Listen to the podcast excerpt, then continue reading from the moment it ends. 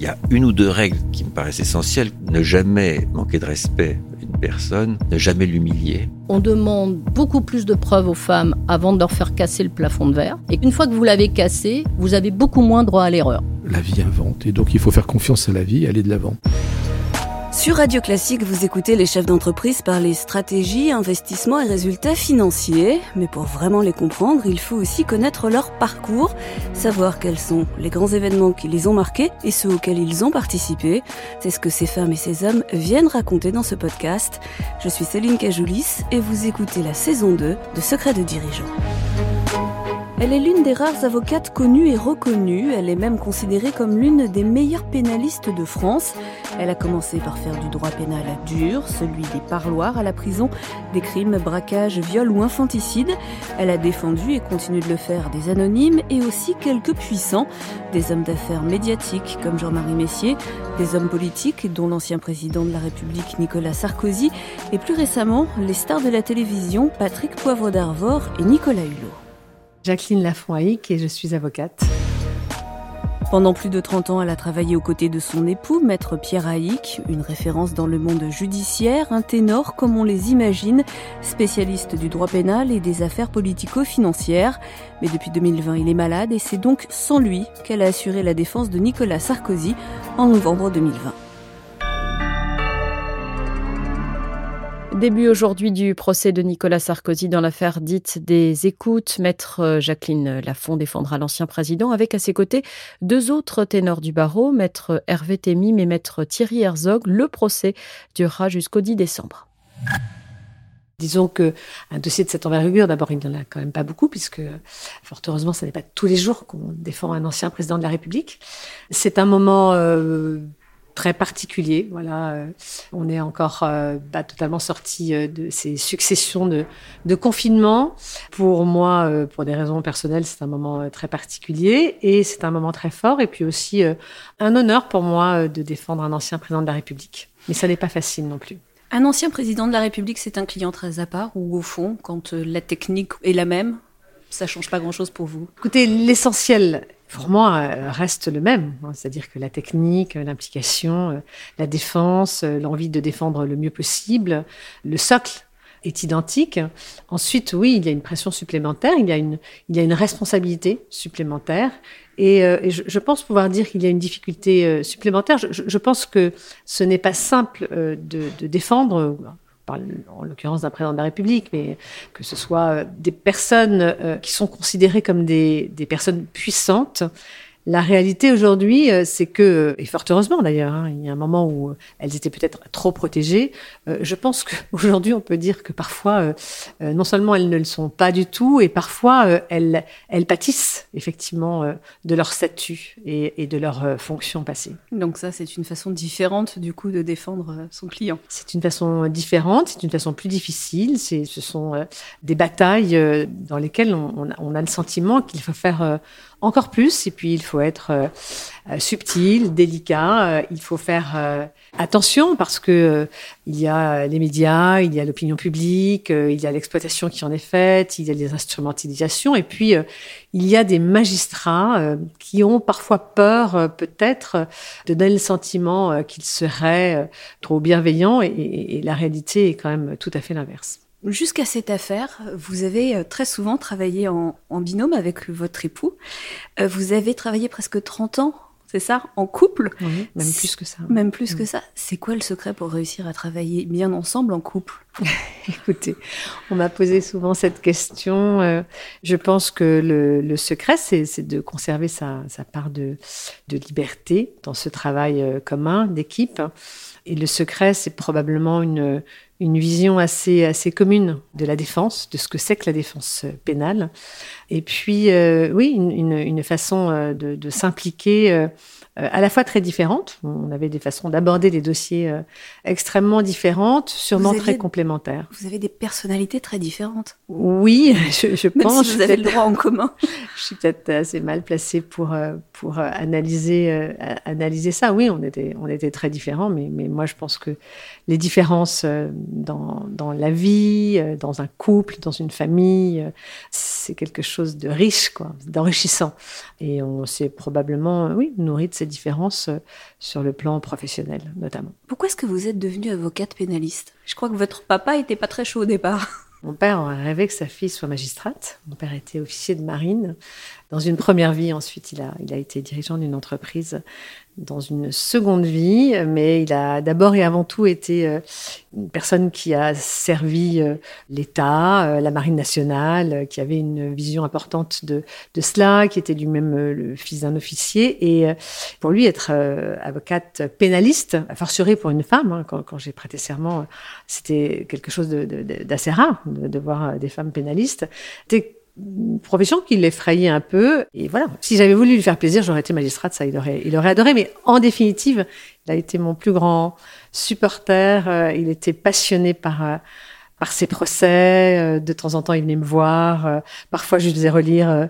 Il rédigeait remarquablement bien, mon père. Et pour moi, la rédaction, c'est quelque chose de fondamental. De temps en temps, je, fatigue mes collaborateurs parce que parfois je suis peut-être un peu pointilleuse, mais, mais je pense que c'est très important. Donc en définitive, euh, il a non seulement euh, accepté mon choix très vite, mais plus que cela. Plus que ça, il m'a, il m'a accompagné, il m'a encouragé. Euh, il était très intéressé par, par, la, par la justice pénale et par la défense pénale.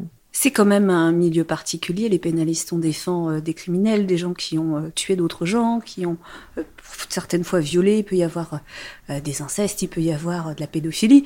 C'est vraiment une matière dure. Vous, vous en faites peut-être un petit peu moins. Comment est-ce qu'on les vit, ces dossiers-là? D'abord, pour faire du pénal, il faut, il faut que ce soit un choix. Je pense que c'est un métier qui peut être absolument détestable et épouvantable si vous n'avez pas choisi. Évidemment, vous êtes confronté à, ces situations euh, dramatiques, violentes, terrifiantes que, que vous évoquez.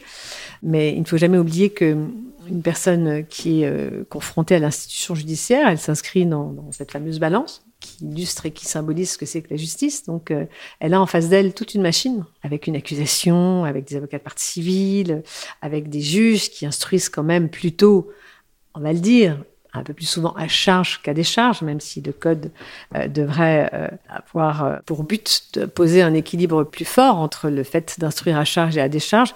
En fait, on est là et on est bien peu de choses par rapport à l'institution judiciaire. On nous présente souvent comme ayant du pouvoir, mais, la réalité, c'est que le pouvoir, il est du côté des juges et que nous, notre rôle, c'est de défendre justement par rapport à cette machine qu'est l'institution judiciaire, euh, des personnes euh, qui ont le droit d'être défendues, quels que soient les, actes qui leur sont reprochés. Personnellement, humainement, ça laisse, ça laisse pas indifférent. Non, non, non, ça laisse pas du tout indifférent. C'est parfois, euh, c'est pas parfois. Enfin, il y a des dossiers qui, des dossiers violents, ils le sont, ils le sont pour les avocats que nous sommes, évidemment. Hein.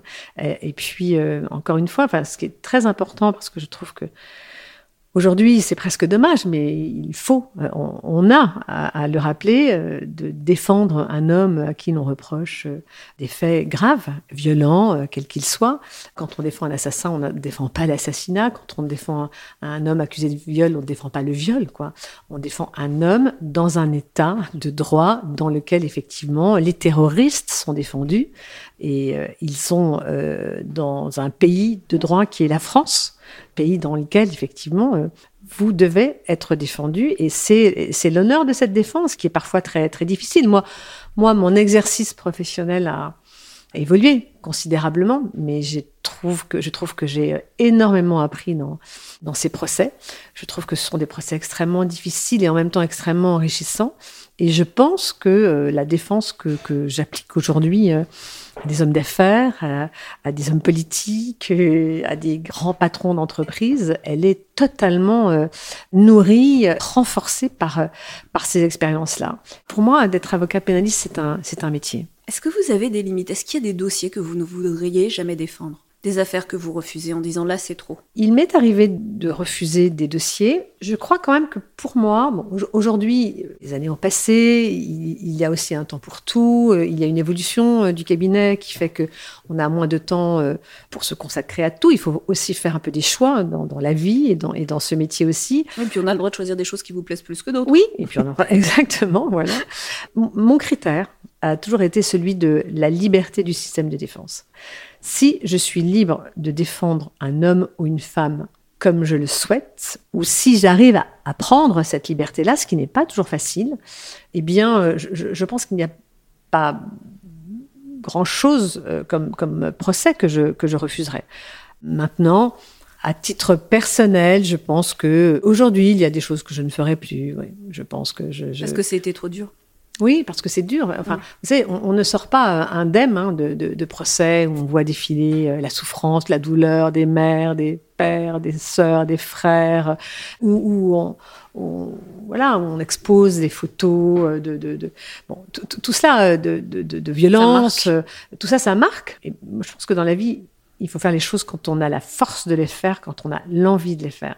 Et voilà, il y a peut-être euh, à un moment donné euh, des choix qui se font parce que vous vous sentez euh, meilleur, plus adapté à, certains dossiers. Et il faut aller là où on est bon, là où on pense que l'on est bon en tout cas. Est-ce que le pénal, ça rend pas un peu misanthrope? Écoutez, c'est non, je ne pense pas. Non, franchement, je, je pense même que c'est l'inverse. Voilà, je pense que c'est en réalité exactement l'inverse. Ça vous donne l'occasion de rencontrer des gens différents, peut-être de ceux que vous auriez croisés dans la vie en général? Oui. Des expériences, des humanités? Si vous voulez, ça, vous permet toujours d'accéder à une part de, de, l'être humain euh, qui résiste, quoi, euh, qui reste un peu humaine. Je pense qu'il faut avoir euh, vraiment beaucoup d'humanité pour exercer ce métier. En revanche, le jour où ça vous arrive, oui, il faut en changer très vite, très très vite. Mais, pour moi, je, dirais que c'est précisément l'inverse. Est-ce que vous écrivez vos, vos plaidoiries? Est-ce que vous les rédigez Vous les écrivez euh, vous les construisez dans votre esprit, et ensuite, euh, au moment, dans l'action, dans l'ambiance, en fonction de ce que les uns les autres disent, il faut quand même que ce soit, j'imagine, vivant, mouvant en fonction des circonstances. Comment vous faites? Ça dépend des dossiers d'abord, des dossiers, de l'importance, l'importance en, termes de, volume, de, complexité, de technicité euh, du dossier. Euh, il y a des dossiers pour lesquels je, je n'écris rien du tout. Je travaille, je travaille toujours en amont je pense toujours évidemment à l'axe de défense, à la façon dont je vais défendre la, personne qui m'a demandé de la défendre, aux arguments que je vais mettre en avant. J'essaie, le plus important pour moi, c'est d'avoir la bonne euh, stratégie de, défense. C'est, c'est pas, pas toujours simple. Ensuite, euh, oui, il y, a des, il y a des dossiers dans lesquels j'écris un certain nombre de choses mais euh, en réalité, je, je, je, ne lis pas.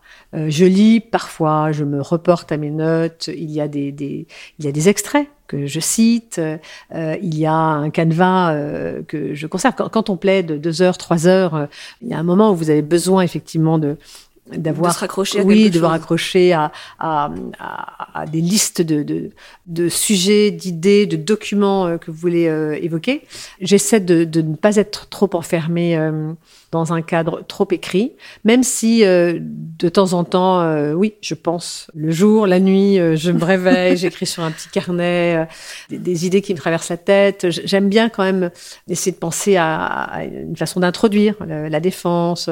Donc il y a des choses que j'écris, mais je serais bien en peine de vous donner une plaidoirie écrite de, de A à Z. Ou alors, je puis le faire, mais en réalité, ce n'est pas celle que j'ai finalement déclamer euh, devant le tribunal ou devant la cour. La voix, c'est un outil extrêmement important. Les tribunaux sont assez grands. Les hommes ont naturellement plus, ils occupent plus euh, l'espace. Comment on fait quand on est une femme? Il est certain, hein, il est évident que, alors à part quelques exceptions, que les hommes et les femmes n'ont pas la même voix, n'ont pas une voix qui porte exactement de la même manière. Et je pense que pour moi, ce qui est très important, c'est d'être soi-même quand on plaide. Il y a des, de formidables plaideurs euh, que je respecte, que j'admire même, hein, qui, euh, qui, si vous voulez, à partir du moment où ils se lèvent pour plaider, transforment leur voix et sont dans un exercice euh, qui est très éloigné de ce qu'ils sont habituellement. Oui, ce sont presque des acteurs. Voilà, il y a une, bah, avec des effets forme, de avec, De toute façon, pour chacun d'entre nous, probablement une, une, une part de ça.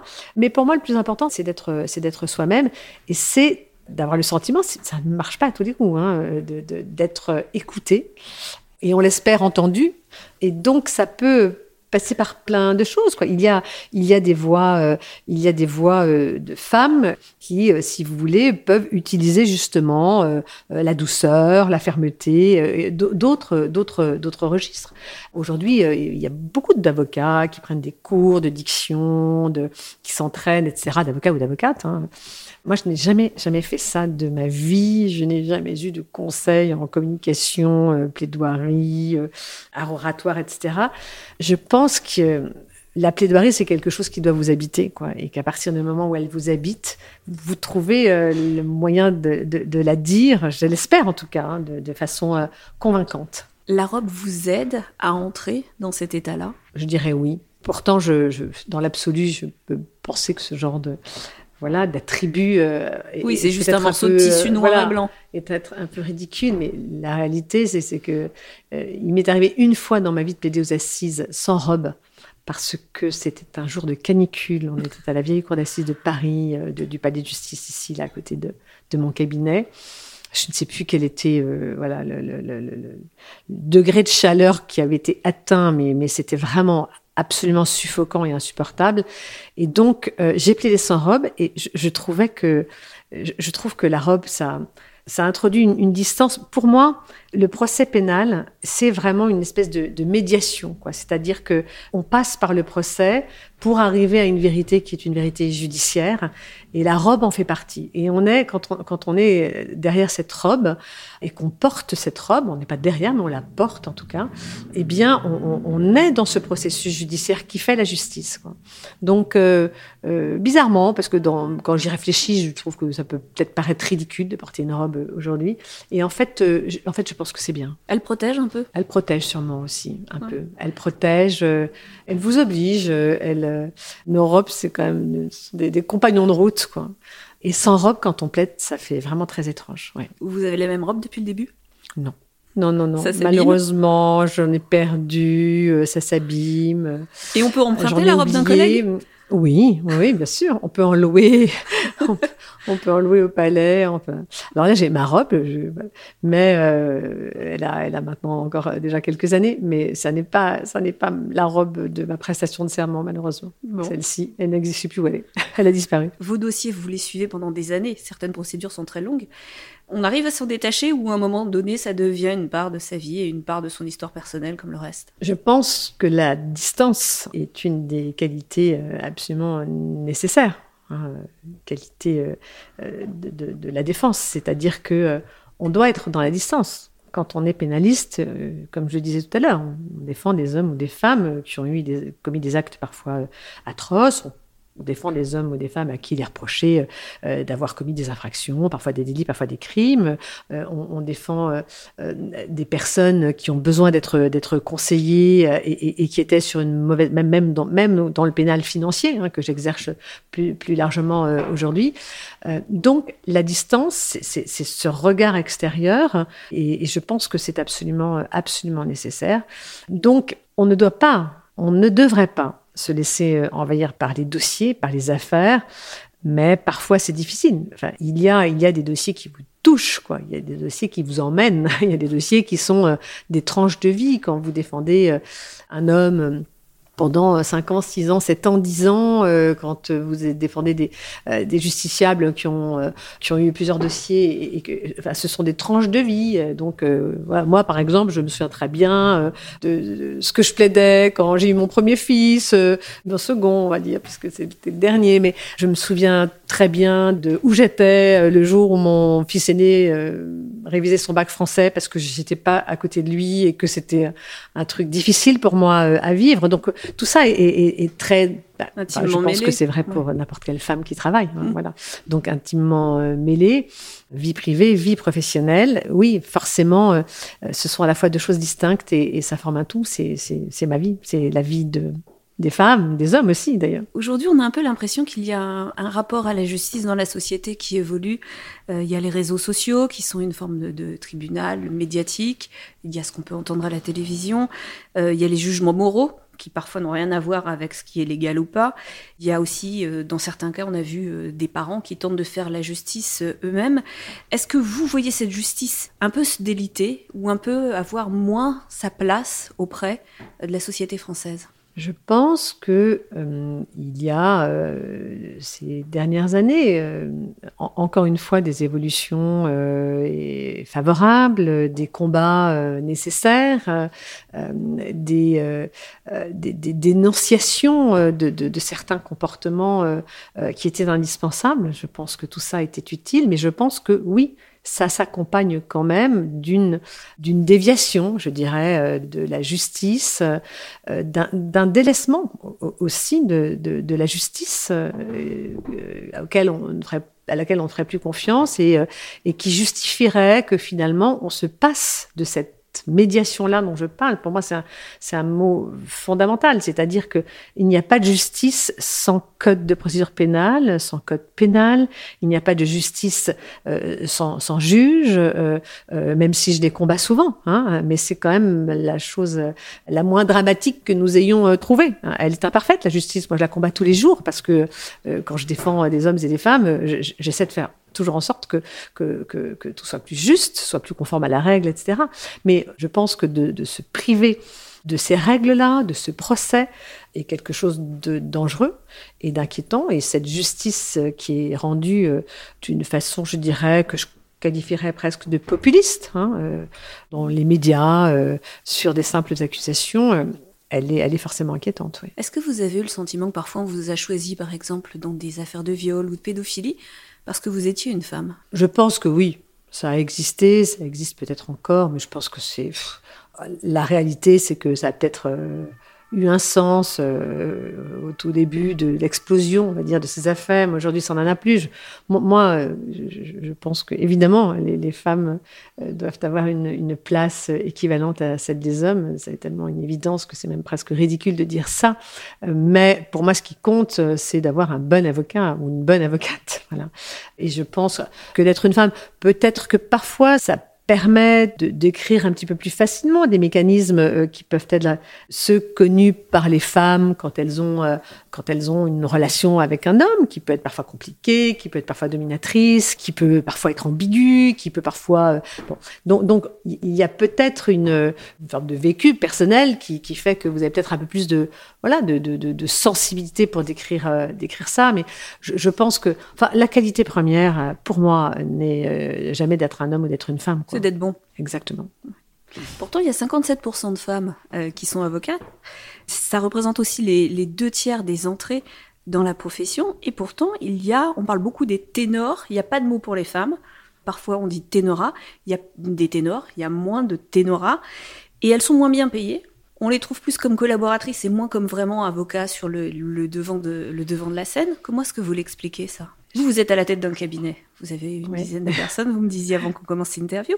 Comment est-ce qu'on fait évoluer les choses? Qu'est-ce qu'on peut faire pour que ça se passe différemment? On est déjà en pleine évolution. Moi, qui est vrai, je vous donnais la réaction de mon de mon père euh, lorsque je lui ai annoncé que je voulais être avocate et en plus avocate pénaliste, pénaliste. parce que je n'ai été avocate que pour être avocate pénaliste. Euh, eh bien, euh, à l'époque, euh, effectivement, les, les, les, femmes pénalistes, elles se comptaient euh, sur les doigts d'une main et encore. C'était un milieu extrêmement euh, masculin, quasi exclusivement euh, masculin. Et c'était un, c'était une, une, voilà, une voie, hein, la, la, voie du pénal, qui était quasiment euh, fermée aux femmes. Enfin, en tout cas, qu'elle n'en pratiquait pas, euh, qu'elle n'avait peut-être pas d'ailleurs, ou qu'elle ne s'autorisait pas à, à, à vouloir euh, emprunter et fréquenter. Bon, mais euh, mais les choses ont quand même considérablement évolué. Et, et d'ailleurs aujourd'hui, voilà, il y a livre qui a été écrit notamment là-dessus par par une avocate qui s'appelle Julia Nikowski avec Lisa Vignoli, justement sur les, ce qu'elles appellent les ténoras, bon, en réponse aux ténors. Il y a aussi un documentaire qui est très, très et, joli. Et il y a eu un très joli documentaire voilà, qui a été fait par Lisa Vignoli donc, donc, et, et, et. Donc, si vous voulez, toujours euh, L2. Donc les choses ont quand même considérablement euh, évolué. Il y a beaucoup de femmes aujourd'hui. Euh, il n'y a pas encore autant que des hommes au pénal, mais les choses ont, quand même changé. Et ce qui, est, ce qui fait plaisir, hein, et moi ce qui me touche toujours beaucoup, ce qui m'étonne d'ailleurs, c'est que, c'est que voilà, j'ai des amis qui me disent, mais en fait, il y a des jeunes avocates aujourd'hui qui peuvent avoir des modèles féminins. Euh, ça, c'est important, le rôle modèle. Voilà, oui. le, voilà qui peuvent avoir des modèles féminins et, et, et, les modèles féminins existent euh, aujourd'hui. Et donc, euh, ça, oui, euh, c'est bien, ça a changé. Donc, je pense qu'on est vraiment sur la, sur la bonne, sur la bonne voie. Oui, je crois. C'est une fierté quand il y a une, une jeune consoeur qui vient vous voir en vous disant euh, Vous m'avez donné envie. Oui, c'est une fierté, c'est une, une, une émotion et c'est presque une surprise. J'ai quelques petites questions pour terminer. Comment ça se passe les parloirs? Alors, c'est un moment difficile, je crois. Oui.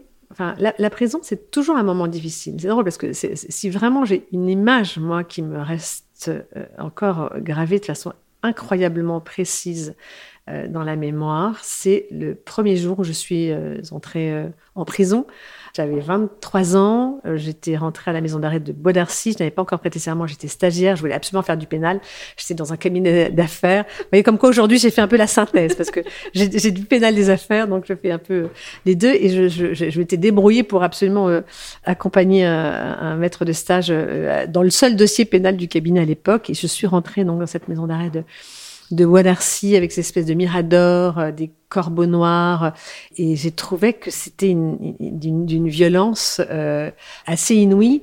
Et en réalité, ce qui est fou, c'est que je trouve qu'on ne s'y habitue euh, jamais totalement et, que d'aller voir quelqu'un euh, au parloir, d'aller voir quelqu'un en prison, c'est toujours quelque chose de, c'est toujours quelque chose de, violent. Alors, on va me répondre que la prison, c'est pas fait pour être un hôtel 4 étoiles, etc. Mais je crois qu'il faut rassurer tout le monde. c'est pas très, très loin d'être le cas. Et d'ailleurs, on a une contrôleuse des prisons qui lutte euh, de façon, Dominique Simoneau, très, très, importantes, efficaces et nécessaires euh, parce que euh, effectivement euh, l'état l'état des prisons est, quand même assez désastreux. Je pense que ça ne peut aider personne. Voilà, ça ne peut surtout pas aider les hommes et les femmes qui sont confrontés à, à l'enfermement à sortir en étant en étant meilleurs. C'est ce qu'on attend aussi un peu de la peine. Et, et je pense que l'État des prisons est, un obstacle hein, à cela. Simone Veil, euh, ça avait été un de ses premiers, un de ses dossiers, je crois. C'est vrai. C'est vrai, c'est vrai, oui, vous avez raison. Non, non, mais euh, c'est un problème ancien, récurrent, euh, et des choses sont faites. Hein. Je pense qu'on on peut dire que des, choses ont été, ont été faites, des progrès, mais, mais ils sont encore largement à, à accomplir. et quand on va voir quelqu'un en prison, c'est un moment c'est un moment euh, à la fois dur et un moment intense et important parce qu'on est vraiment le lien entre euh, voilà l'enfermement, la prison et l'extérieur. On est entre le lien entre entre tout ça. On, est une espèce de petite boule de, d'espoir qui débarquons là. On, vient on vient leur parler, on vient les aider, on vient essayer de préparer leur défense. Euh, donc ce sont des moments importants et des moments toujours difficile. Moi, c'est drôle, c'est vraiment quelque chose que je trouve. quand je sors de prison, je, je sais pas, j'ai presque envie d'aller me, me, doucher, quoi, parce que euh, c'est un moment, c'est un moment lourd et dur. Nous sommes dans votre cabinet ici. Vous êtes boulevard Saint-Michel. À 5 minutes de chez vous, un peu moins, je crois. Et pas donné mon adresse. Non. Et à 5 minutes à peu près de l'ancien palais de justice. Exact. C'est le bon résumé de votre existence? Oui, et puis si on, peut rajouter, parce que si on veut résumer mon existence, euh, à des plus long que ça. C'était à cinq minutes de l'école où étaient mes enfants. Voilà. Et là, on a fait le tour un peu de, mon existence. Ouais. C'est ça le secret pour arriver à avoir tout? Vous vouliez tout avoir dans la vie. Vous avez dit une, fois, vous avez dit ça. Ah, tout, avoir. Euh, donc tout à cinq minutes, c'est le bon résumé? Euh, en, tout cas, je vous, voulais, j'ai voulu, j'espère avoir fait tout pas trop trop mal, voilà. Aussi bien que possible en tout cas, euh, c'est-à-dire que je ne voulais pas euh, que le fait que je travaillais beaucoup euh, soit un voilà un, poids et un sacrifice pour pour mes enfants. Je, je voulais, j'avais envie de tout faire en même temps, mais mais en, en, réalité je suis très très banale pour ça. Je, je, je sais que voilà, 90% des femmes, euh, euh, bon, il y a encore celles qui travaillent pas, mais, mais, mais font ça, on, jongle les unes et les autres. Et maintenant, euh, ce qui est bien, c'est que les, les, hommes jonglent aussi un peu, et un peu plus qu'avant. Est-ce qu'il y a une chanson ou un morceau de musique qui vous accompagne dans la vie? Il y a beaucoup de chansons, j'adore chanter. je, voilà, aujourd'hui, je, je, je, suis un peu moins dans, dans, dans ma voiture, mais il y a beaucoup de musique qui m'accompagne. La musique, c'était, voilà, elle était très présente chez moi. Nous sommes trois filles, trois sœurs, et, ma mère voulait que l'une soit violoniste, l'autre altiste, euh, et la dernière qui était moi violoncelliste. Voilà. Ah. Donc on a toutes les trois fait de la musique, on a écouté beaucoup de musique classique, on allait beaucoup à l'opéra quand on était petite. C'était le rêve de, ma mère d'avoir trois filles qui, jouaient toutes les trois. Euh, voilà. D'ailleurs, j'ai une sœur qui est toujours altiste et qui joue dans, un petit orchestre, et j'en ai une autre qui a fait du violon longtemps. On était dans des orchestres de jeunes, etc. Et moi, j'ai arrêté un peu plus, vite qu'elle, il faut dire, le, le, violoncelle. Mais la musique est quelque chose qui a été euh, très important dans, dans ma vie. Donc, euh, il y en a beaucoup qui, beaucoup, beaucoup qui m'accompagnent, Merci à Baptiste Dupin pour la mise en onde de cet épisode et à l'équipe de Choc, Lucille Cousin, Clara Faure et Béatrice Moedine pour la coordination et la valorisation de ce podcast. Merci à Laurence Gontier pour les titres actus au début et à Maître Sylvie Relais pour son aide et ses conseils. Je vous donne rendez-vous dans deux semaines.